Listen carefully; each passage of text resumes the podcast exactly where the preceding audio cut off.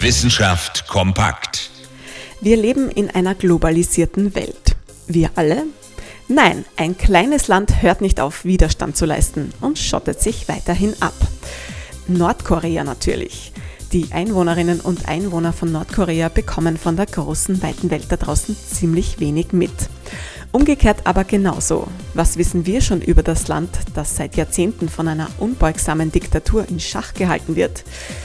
Tatsächlich nicht sehr viel. Aber es gibt doch Mittel und Wege, um mehr über Nordkorea herauszufinden. Zum Beispiel mit einem kleinen Umweg über das Weltall. Eine Studie von der Wirtschaftsuniversität Wien hat jetzt Daten von Satelliten ausgewertet. Und die Bilder von ganz oben zeigen, mehr als die Hälfte aller Nordkoreaner, etwa 15 Millionen Menschen dürfte in absoluter Armut leben.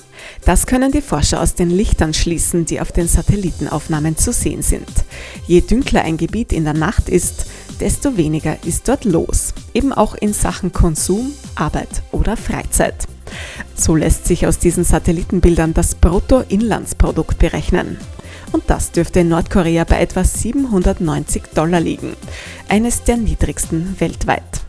Aber ist es überhaupt möglich, von Satellitenbildern auf die ökonomische Situation eines Landes zu schließen?